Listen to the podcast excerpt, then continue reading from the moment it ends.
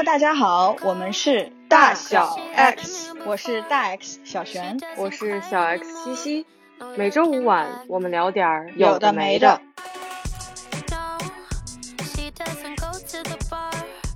这一期呢，我们想聊一下。也是跟我们两个最近自己的一些事情相关，就是我们两个都在对自己的屋子进行改造，因为我们的目标都是想让自己生活的更舒适一些，所以我们今天就想来聊一聊我们怎么能够让我们自己的生活环境变得更舒适，以及我们是怎么理解我们在家里面的比较 cozy 的这种感觉啊。然后更大的目标是今天是想聊一聊我们怎么样能够让在家的每一天或者每一刻都很重要，不要凑合。对，最近我还蛮有感触的是。所谓提升生活品质，或者是让自己过得更舒适这件事情，可能有的时候并不需要很多 effort，不用花大力气去怎么去重新改造你的房间或者怎么样，可能只是一些小的地方的一些提升，比如说新添了什么样的东西，或者做了一些。新的这种摆设方式或者使用方式，就能够挺好的，能够提升自己生活中某些部分的体验感或者是舒适感。对我来说，是一个要观察自己的过程，就是要观察自己在生活当中还有哪些需要，有没有可能去改善，有没有可能是去提升。所以我还是蛮想聊一下这个话题的。你最近的改造项目 都有什么呀？哦，我最近改造有几个点，一个是我的房间整体风格从北欧风变成了美式复古，就是整体的颜色色调全部都变了，添置了吧台，这种听起来就像喝喝小酒的地方，对不对？哦，吧台一听就是你家应该要有的地方。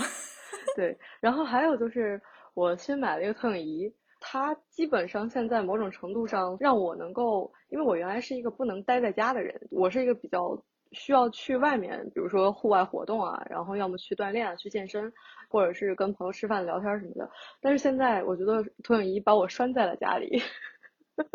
我也不是看电视剧或者是刷那些综艺什么的，投影仪对我来说现在是一个我去回顾一些老电影，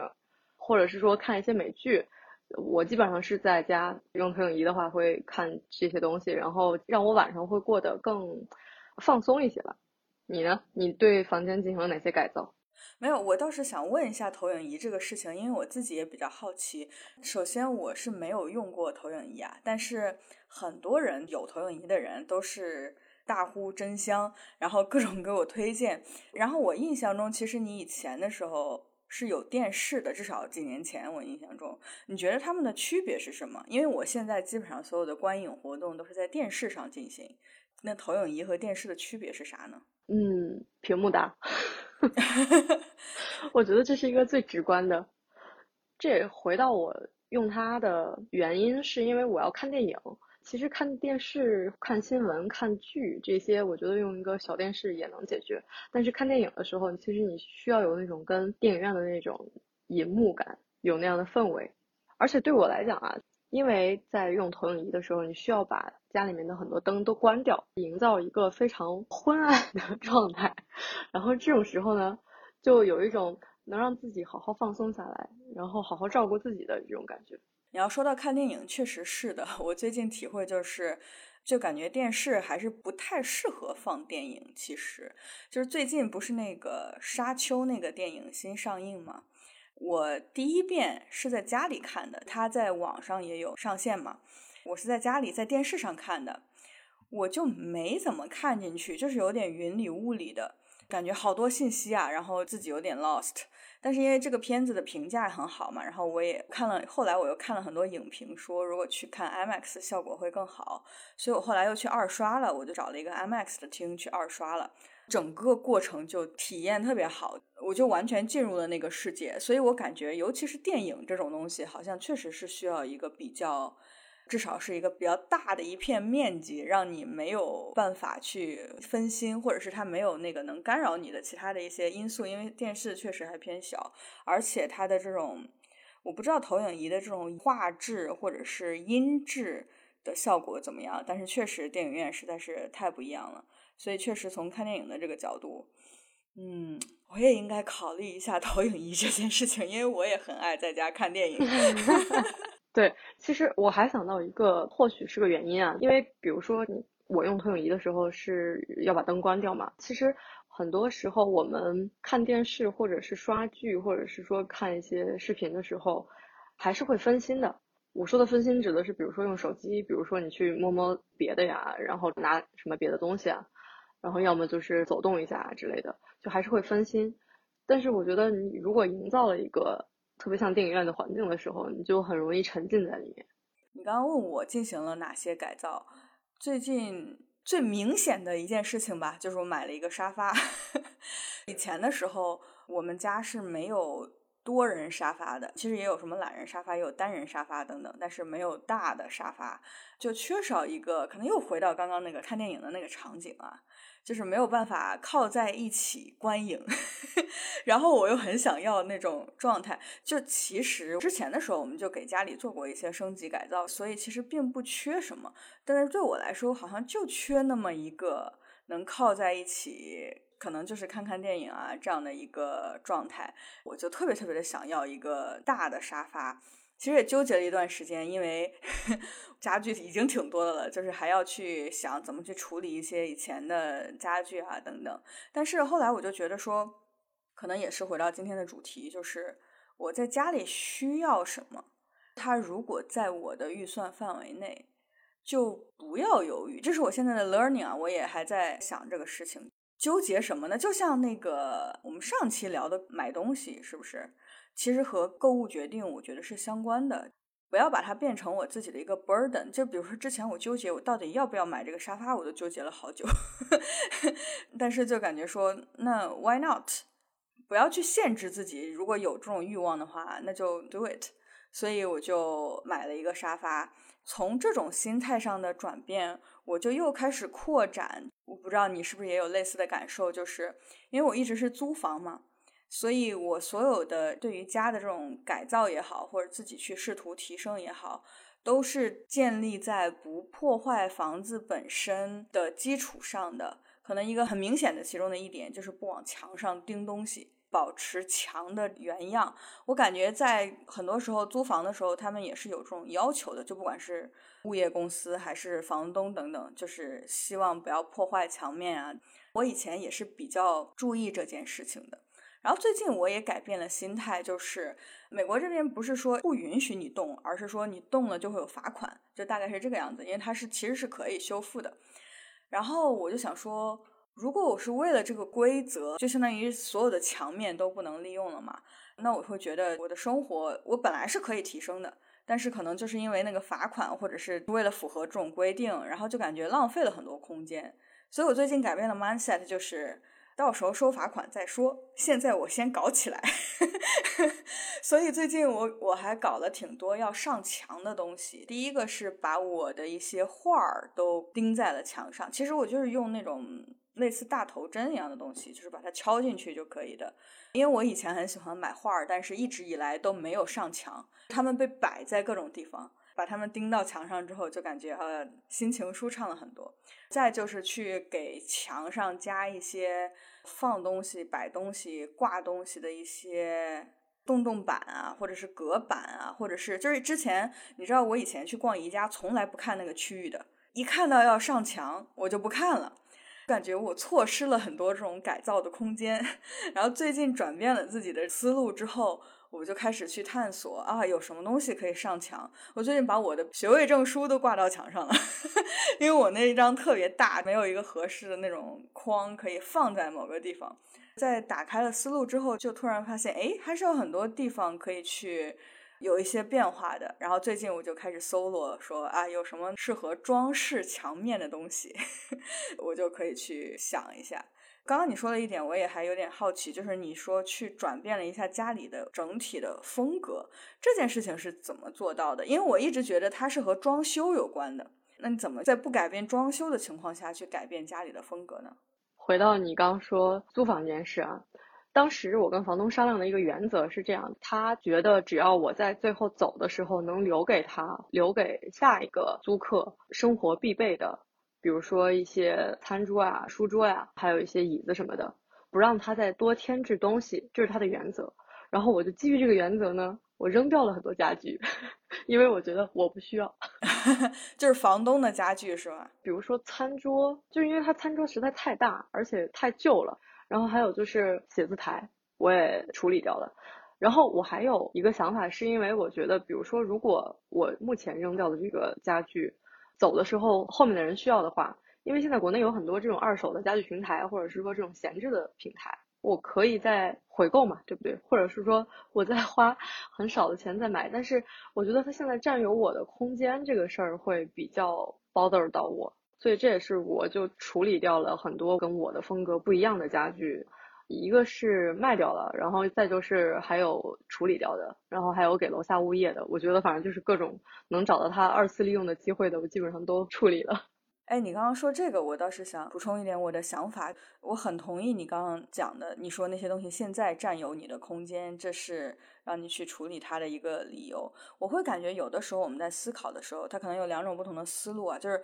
有的时候我们会想去 save for the future，哎呀，我未来还会需要啊。或者是什么时候还会用到啊？或者是呃，你看以后我不住这个房子了，那岂不是还得恢复原样？那我是不是要先留着一些东西啊？等等，我觉得这些是一种，就是未来确实有可能需要嘛。它当然也 make sense，但是我会觉得它对我现在很有影响。那我现在在过的每一天，其实都在被未来的这个需求所影响，甚至有时候是负面的影响，尤其是在我们的居住环境比较紧凑的时候。啊，我们为了一些未来可能会怎么样的这样的一些需求，去影响到现在的生活，我觉得这也是我的一个转变之一。就好像以前喜欢囤东西，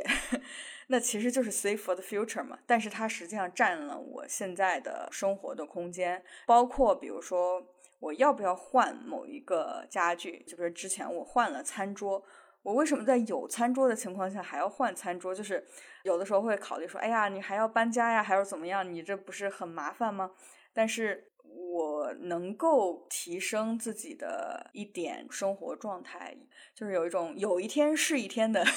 这种感觉。每一天我只要提升了一点，那我这一天就过得开心一点。我觉得它还是很值得的。而且我觉得刚刚你讲的有一个思路很值得借鉴，就是。即使到未来的有一天，我哪怕还有可能又需要它，我虽然已经处理掉了，但我可能又需要它，那我就得把它找回来，就是那到时候再说，而不是说为了未来的那个即将到来的东西，一直在这个过程当中都留着它。所以我觉得让物品或者是家具什么的流通起来，其实是一个蛮好的一个方法。其实用二手家具这个事情，之前因为也是在美国的时候。因为大家都是这样，有谁搬家不用了，然后就流转起来，就把家具搬来搬去的，然后大家也没有觉得这是一个很大的问题，就是因为现在我不需要了，但是有人需要，那就转给你。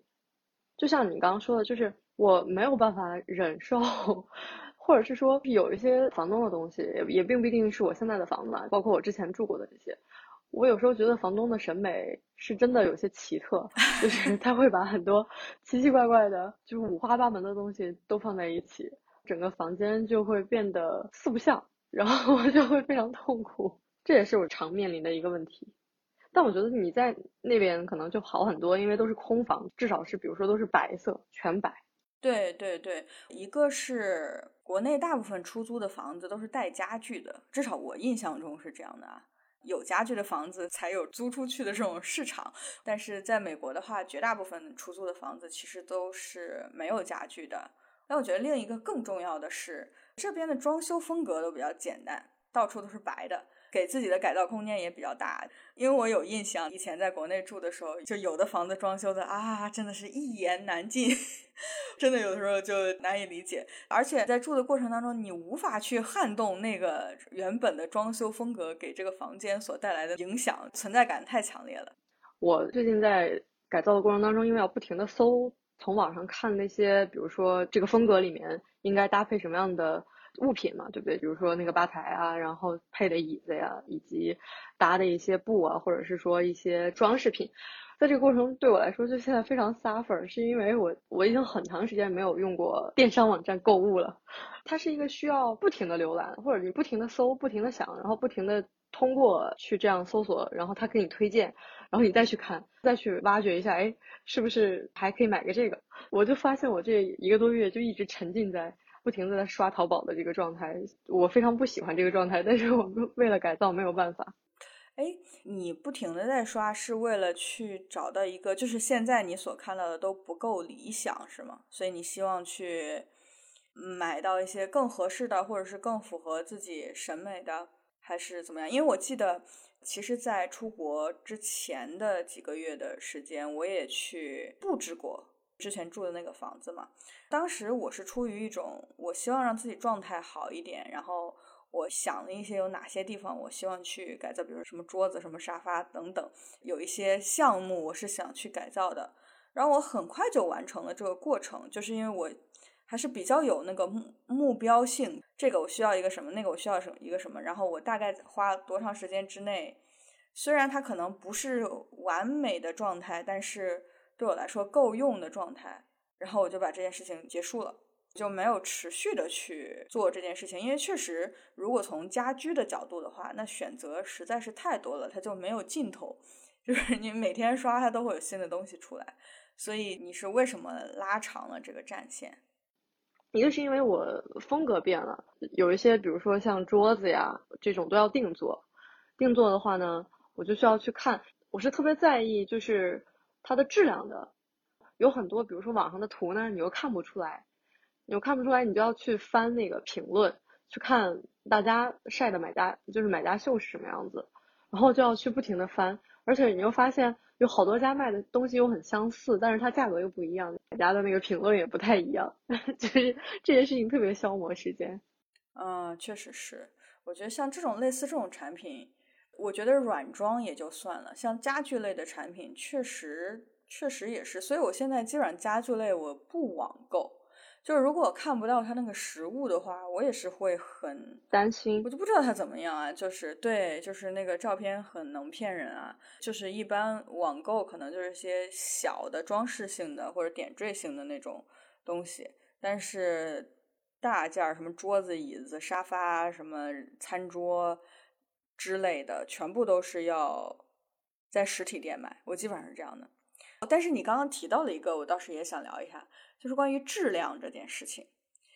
我其实没有很在意质量这件事情。除了床之外，就是因为睡得舒不舒服很重要。除了床这件事情之外，其实其他的我在选的时候，我没怎么考虑质量。哎，我不知道你这个质量指的是什么呀？就是因为我对于这些家具什么的没有一个长期计划，它其实就是满足我现在的一个需求。那我其实是就比如说质量。和我需要花多长时间去找，和我花多少钱去买，这其中是有一个平衡的嘛？我就没怎么考虑质量。然后你知道我在这边最性价比最高的选择就是宜家，我有很多这种更新的东西都是在宜家买的，但实际上宜家的质量就一般般嘛。就你要说质量这件事情本身的话，呃，宜家不是那种质量很好的产品，我可以这么说。但是我还是会这样选，因为我觉得它省我的时间，也省我的预算。所以就是你在说质量的时候，你指的是什么？嗯，我觉得，既然我们提到了宜家，我觉得宜家是它是够标准化的，就即使是说它的质量没有，比如说我们说什么实木啊，它一定要是什么呃很好的红木啊，或者什么胡桃木或者各种一些木材，它至少是标准化的，对吧？嗯，它是稳定的。对，但是。如果你在淘宝上，就是你的这个变数特别大，然后你因为你没有见过任何实物，这个不安全感在我这儿非常，就是非常难熬，就是因为看不到摸不着。哎，那你会去考虑逛实体店吗？或者有实体店的选择吗？嗯，实体店对我来说可能就是它会比较贵，除了宜家以外，很少去逛什么家具城，我会眼花缭乱。理解理解，我其实可能想到一点，就是你刚刚说到价格这件事情啊，因为呃，淘宝有很多就是性价比很高的那种东西是可以买到的，但是要淘。对，但但我在这儿之所以去逛实体店，是因为网上的价格和实体店价格也没有本质的区别，就是它大概是在一个类似的价格区间的。因为这里没有这个所谓这个叫什么电商的这个红利啊，我觉得是和国内差很多的。所以其实，在网上我也很难淘到那种性价比高的东西，所以还不如就我就经常就是一站式宜家购物，除非是宜家真的没有的东西，我才会去别的地方找一找，但是也是经常去实体店找，就这边会有类似很像宜家的那种大的 warehouse，就是也是有各种各样的家具。嗯，对的那种专门卖家具的地方，所以还是也也不用去跑很多家店呀等等，就可以买到一些东西。但我觉得确实这可能是一个比较大的区别，就是我其实并没有性价比更高的选项了，所以就只能这样。你知道，我有的时候在去做自己家里的改造的时候，真的十分想念淘宝，差的不是一个量级，就这边随便买个小东西都好贵啊，然后就没有那个淘宝上那些物美价廉的。就是小一点的商品啊，其实包括家具也是。我记得之前在国内的时候，我买到过类似那种，可能就几十块钱的台灯，但是也很好看，就是满足需求，然后对简洁大方，然后在这边根本就买不到，就是只有贵的选项。那对我来说也就没有去纠结那件事情了。嗯嗯，我还想到了一个点，是我为什么不去家具城或者是这种家具店，琳琅满目的家具店，因为。他们那些导购 都非常热情，我觉得我是在购物这件事情上是不喜欢不喜欢导购过度热情的一个人，然后我会有点社恐。对，我可以跟客服，我可以跟客服问很多细节，但是从网上可以，但是我觉得就是比如说在宜家，其实是你需要帮助的时候，他才会。啊，或者就是你去找他，对吧？或者就是你去跟他量尺寸啊，或者是需要一些服务的时候，是是呃，这项就这件事情是由你发起的。但是你在家具城的时候是，呃，是被扑面而来的这个欢迎吓到的。对对对对对，就很多时候觉得啊，我们实在是没有必要进行这样的对话，能不能 leave me alone？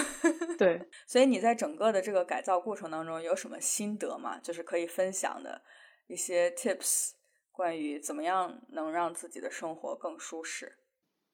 嗯，其实我觉得我这次稍微改造一下我的这个房子的最大的心得是，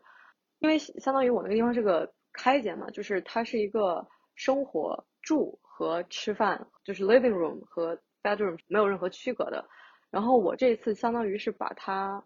用那个吧台隔开了。相当于是我自己把把这个空间给隔开了，我觉得这样还是挺必要的。确实是，对我来说，就像最开始的时候我也有讲到，像你刚刚说的这个，我觉得其实也是，就是就比如说 living room 和 bedroom 它连在一起，其实你也可以生活，对吧？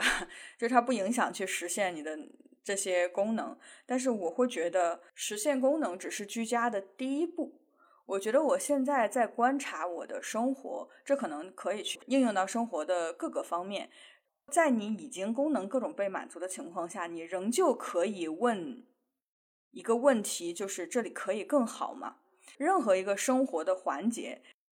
比如说我现在喝咖啡这件事情吧，我其实是有咖啡机，然后有我其实喝咖啡所需要的各种东西，材料也好。机器也好，或者工具也好，其实都是有的，是满足我喝咖啡的需求的。我也没觉得这里有什么其他的需要等等之类的。但是如果我去问我喝咖啡这件事情体验可以更好吗？一定是有的。就是你去想这件事情，它本来就是有各种各样的很多种选择嘛。而且其实去提升这一个，就比如说这个很细小的例子，提升这一个小的体验。就是会让自己感觉，是不是我可以再增加另一种喝咖啡的方式？就比如说，现在我用咖啡机，是不是可以再买一个咖啡壶等等？这是一个思路，去问自己。就好像最近，其实我改造了一下我的工作台，就本来我的工作台是蛮功能齐全的了，就是它还比较大，然后有各种呃类似支架、有显示器啊，有什么之类的，我也觉得用的挺好的。但让我转变思路的是，其实因为我们公司有那种福利，就是可以报销那种你在家办公，然后你需要改造自己的这种办公环境，它有一个预算给你。然后我就想说，嗯，那我得用一下这个预算。然后我就开始想，就是我怎么样才能提升我这个环节的一个体验。然后现在我就买了一个那种放在桌上的那种升降台，就把我的电脑啊、显示屏什么都摆在上面，然后就给了我更多的这种空间。这个好人因啊！对我目前现在就是把电脑升到很高的一个地方，这样的话，我就给了自己更多选择，就是我希望一个什么样的状态在办公，以及我对这个桌子有不同的功能需求的时候，它是可以变化的。那你说我之前的桌子不能满足需求吗？也是可以的，我办公也挺舒适的。但是现在它就变得更好了。但如果我不去问，我不去观察，说我有什么地方还可以提升的话，你就会觉得，嗯，都挺好的呀。所以我现在其实，在观察自己的生活，还有哪些地方是可以去提升的。那为什么不去做呢？就是让自己心情更好一点嘛。是我其实有一个，嗯，感受吧，就是就相当于我的这个生活的这个空间的大小，其实这几年一直没有变过。都是在这个相同的空间里面进行改造嘛。之前的时候，其实有一些朋友去过我那儿的话，他们都会提啊，你这个地方感觉东西好多啊，啊，就是很挤啊什么的，会觉得我那地方已经很满了，就不要再添置东西了。就他们会觉得添置东西是一个负担，但对我来说呢，比如说我买了那个书橱，或者是说沙发，前段时间买的钢琴嘛。我就会觉得这是提高我生活体验的物品，它即使占了空间，我需要想的是怎么能够把这些新进来的物品、新进来的这些呃东西再给它规制好，或者是说扔掉一些可能不太喜欢的，再去重新安排一下，而不是再去想，比如说就是啊东西已经很多了啊，我不就不要再买东西了。对对对对对，我也是觉得，就是不要限制自己这个方面。我跟你讲啊，就你刚刚说的，有朋友说你什么东西已经很多了，不要再添东西了。这句话真的，思聪说过一模一样的话。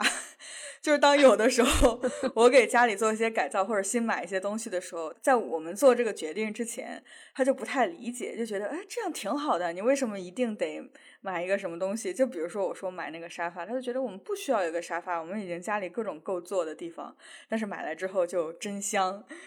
体验还是不一样。所以确实是我很认同你刚刚说的，就是买来再规制嘛，就是你这个地方那么大，怎么样能让自己去。过一种更理想状态的生活，我觉得其实是很重要的。那你这个东西有太多东西放不下，那你这个时候就要去排优先级，有什么是你更想要的？我觉得在这样的不断的思考和改造和变化当中，才能给自己的生活做升级。就不然的话，就有一种自己被困在了我以前所拥有的东西。那过去他为我服务过了，也许现在我想要更好的东西了，那就拜拜。对我觉得和上一期的我们聊到的一些购物理念其实也是相通的。对我觉得这是一个持续变化、持续升级的这样的一个过程。底层的想法还是 accept who you are。嗯，是的，就是接受我现在有一个欲望，我想要，那就是我想要。是的，然后我们再想办法处理掉其他的。希望大家都能过上一个更理想状态的生活，提升自己的生活舒适体验。